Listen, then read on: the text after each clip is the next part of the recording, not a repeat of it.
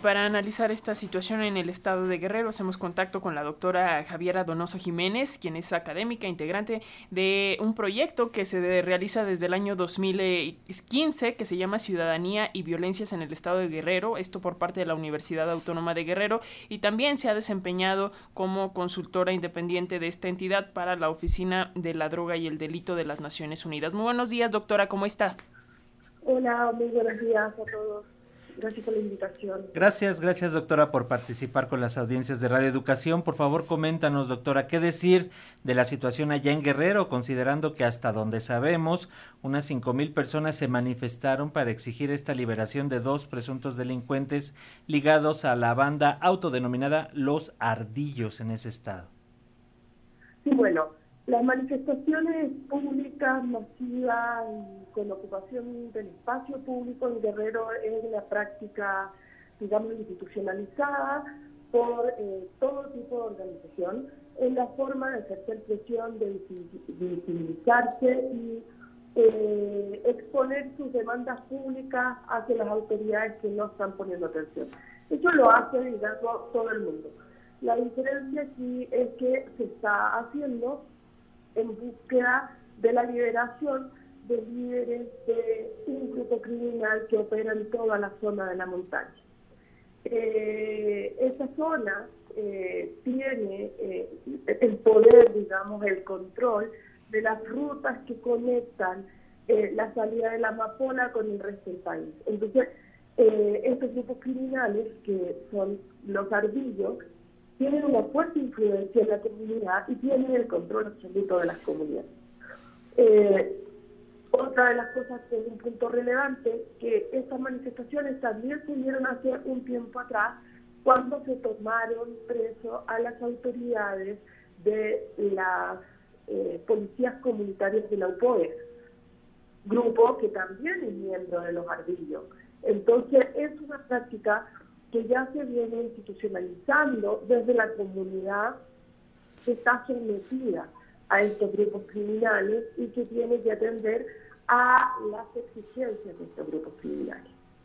Eh, doctora, ¿cómo, digamos, entender, justificar el apoyo de, de esta base social eh, tal cual a la delincuencia desde presidencia. Ayer decía eh, el presidente López Obrador, también la Secretaría de Seguridad y Protección Ciudadana, que muchos de los manifestantes fueron obligados a presentarse a estas manifestaciones. Pero, ¿qué nos dices tú? Mira, eh, por ejemplo, hay testimonios y hay testigos de que en Chilapa, que es uno de los lugares específicos donde ellos operan, bajaban los ardillos a las comunidades y les decían a los adolescentes, se suman a nuestro trabajo o desaparecen a todo el resto de su familia. Ahí empiezan los desplazados, empieza a haber todo ese tipo de prácticas que están en torno a la amedrentación de la sociedad, la extorsión, las amenazas permanentes. Entonces son personas que tienen mucho miedo y que lamentablemente el Estado, el gobierno del Estado, no hacen nada para protegerlos, por lo tanto, no hay otra forma de actuar que obedecer. Eso por un lado. Pero también hay otros municipios como Quechultenango, que es la base del bastión de los ardillos, donde la lealtad de los grupos criminales es inmensa.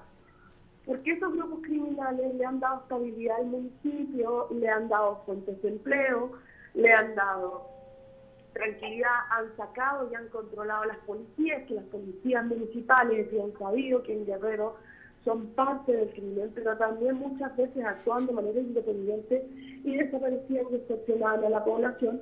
Entonces han mantenido un status quo dentro de estos municipios que le han mantenido estable durante muchos años. Entonces, aquí hay dos caras de la moneda, ¿no? Los municipios que han sido más resistentes estos municipios operan bajo el miedo, el terror, eh, la, posibilidad de ser desaparecido, de ser asesinado, de ser calcinado, etcétera, y otros que operan bajo la lógica de la lealtad al grupo criminal que les ha dado todo lo que tampoco el gobierno ha podido proporcionar. ¿Me entiendes? Entonces, esto, esto funciona. Hay que ser muy claro aquí. Estos grupos criminales no pueden operar si no es con el apoyo de algún de alguna fuerza política o algún gobierno local que esté colaborando con o sea, este nivel de impunidad no puede darse si no es con la complacencia de gobiernos municipales o gobiernos estatales. En esta ocasión, ellos reaccionan ante el apreciamiento de sus líderes por parte del gobierno del Estado. ¿no? Entonces se movilizan todos estos grupos. La UPO es, un grupo es un grupo de policías comunitarias, mal llamadas policías comunitarias porque operan como grupos paramilitares dentro del territorio, que también tienen fuertes lealtades con la comunidad. Entonces la gente eh, los protege. Ahora bien, la manifestación de eh, los incendios de los y los homicidios de los taxistas tiene una señal muy clara desde mi perspectiva. En los informes que hemos realizado en los estudios que hemos realizado, gran parte del crimen está motorizado y está conectado a través del transporte público como los colectiveros y las combis. Cuando hay quemas de este tipo, lo que están diciendo en su lenguaje de la violencia es les vamos a cortar la ruta, les vamos a quitar el acceso. ¿no? Entonces, ese es el lenguaje, digamos, que se está tratando de imponer cuando se atacan ciertas, eh, ciertas líneas de transporte.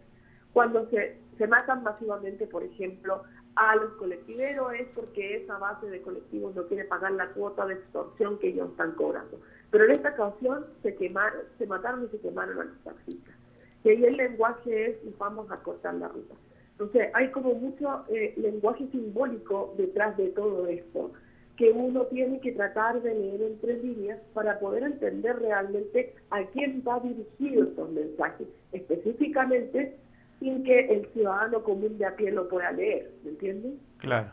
Doctora, en este sentido, con todo este panorama que nos estás planteando, eh, los riesgos de, de, estas situaciones para un Estado de Derecho ahí en Guerrero y poco a poco en todo el país, ¿cómo lo ves? Bueno, sería importante preguntarse si en Guerrero existe un Estado de Derecho que yo creo que no. O sea, no lo hay. Eh, porque si tú puedes llegar a este punto, es que no hay gobernabilidad, no hay Estado de Derecho, no hay una cabeza visible. Está la fiscalía y la fiscal hablando, ¿y dónde está la gobernadora? ¿Qué hay ahí detrás de todo esto? Entonces, a mí me parece que esto puede eh, escalar.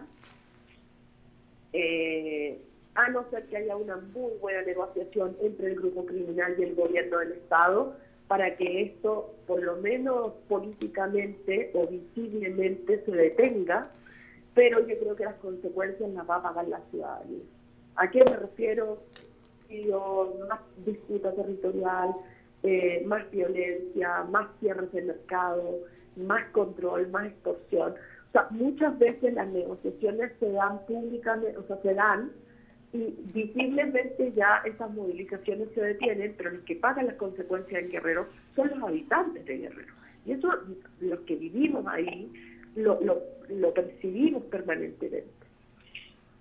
Pues eh, muy complicado el panorama en este estado de Guerrero y en general en todo el país, en muchas partes de nuestro país. Así que, eh, doctora Javiera Donoso Jiménez, si nos lo permite, seguiremos en contacto para seguir hablando de estos temas y, por supuesto, también pues de, las políticas públicas que se tendrán que implementar o mejorar para ello. Te enviamos un fuerte abrazo y seguimos en comunicación.